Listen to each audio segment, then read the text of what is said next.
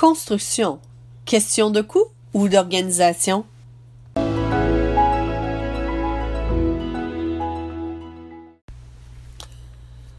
Bon jeudi matin à vous, ici Ordre versus Désordre avec Annick Giroux. Beau temps, mauvais temps, chaud, froid, j'ai le désir de vous aider à être mieux organisé, planifié, structuré, efficient dans votre vie à la maison, au travail ou dans votre entreprise.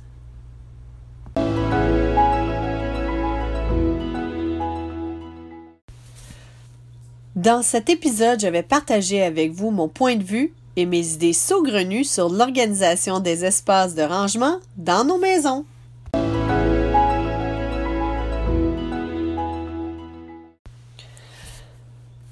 Lorsque je mentionne la construction, je parle ici de toute propriété, appartement, condo, copropriété, chalet ou tout autre qui sont construits. Un contracteur, lorsqu'il construit une propriété, il l'évalue en temps et en argent. Le temps étant la durée dont il possédera la dite propriété.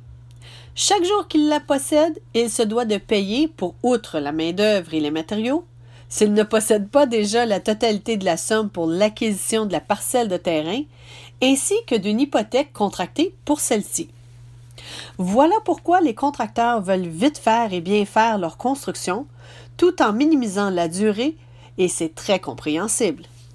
Ils utilisent aussi généralement des matériaux de bonne qualité, mais qui sont accessibles dans des magasins de grande surface pour avoir des crédits en tant que contracteur, des crédits pour achat en grande quantité chez le même fournisseur, compte créditeur sur le plus long terme pour ne pas payer d'intérêt sur les matériaux achetés.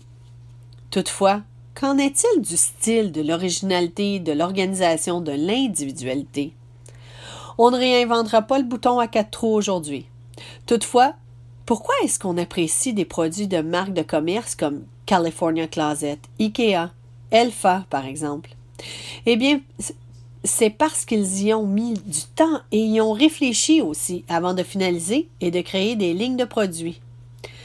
Je ne sais pas pour vous, mais lorsque vous habitez au Canada ou aux États-Unis, votre garde-manger est un espace acquis dans votre cuisine. Toutefois, l'espace attitré au garde-manger semblerait le fruit du hasard, d'un reste d'espace et non pas d'un espace bien pensé, bien construit, qui nous aide en temps, en espace, en rangement, Oh que non! Donc, en ce qui me concerne, mon garde-manger dans mon ancien appartement, c'était un petit meuble rajouté qui faisait office de réceptacle pour le micro-ondes et de garde-manger. Un espace de 12 pouces de profond par 48 pouces de haut avec un micro-ondes. Pas génial. On oublie Costco lors de notre épicerie car il n'y a pas de place pour y insérer tous nos achats. En ce qui concerne mon actuel garde-manger, J'en ai déjà parlé dans un précédent podcast. Celui-ci est de bonne dimension, mais haut et très profond. Avec près de la moitié de son espace qui est vide pour être en mesure d'accéder tout en haut et jusqu'au fond des tablettes. Dans ces deux exemples, je vous dis que j'ai un garde-manger, mais qu'ils ne sont pas fonctionnels et pas faciles à vivre. Si vous avez déjà visité le département des cuisines d'IKEA, vous avez vu bien des modèles et bien des idées. Pour ma part, le meilleur garde-manger serait un garde-manger de 12 pouces de profondeur. Pourquoi? Parce que l'on peut atteindre jusqu'au fond de toutes les tablettes sans insérer tout le bras pour y repêcher l'article désiré. Qu'il soit bas, haut, plein mur, plafond plancher, ça n'a pas vraiment d'importance. Le but étant de nous offrir la possibilité d'y mettre tout le contenu de notre épicerie sèche et non périssable.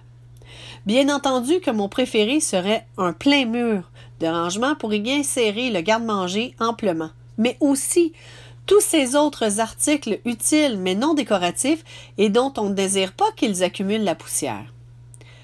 Cette analyse s'applique tout autant pour les garde-robes, porte-manteaux, mudroom, cuisine, salle de bain la pharmacie. Doit-on rénover ou revamper systématiquement nos maisons? Non, bien sûr que non. Ce n'est nullement une obligation et on s'accommodera toujours de ce que l'on a plutôt que d'investir des milliers de dollars pour refaire le tout. Toutefois, si vous avez la chance de maximiser ces espaces, faites-le. Prenez votre temps et cogitez.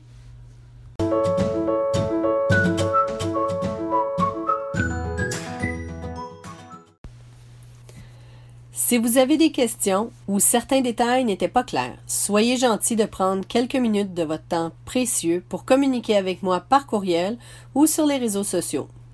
N'oubliez pas de nous y suivre sur les réseaux sociaux. Il me fait toujours grand plaisir de discuter avec des gens qui ont le désir de communiquer et d'être mieux organisés. Je vous quitte en vous souhaitant un superbe week-end. J'espère que je vous ai donné le goût de vous organiser et je vous souhaite un environnement paisible, zen et que vous aimez.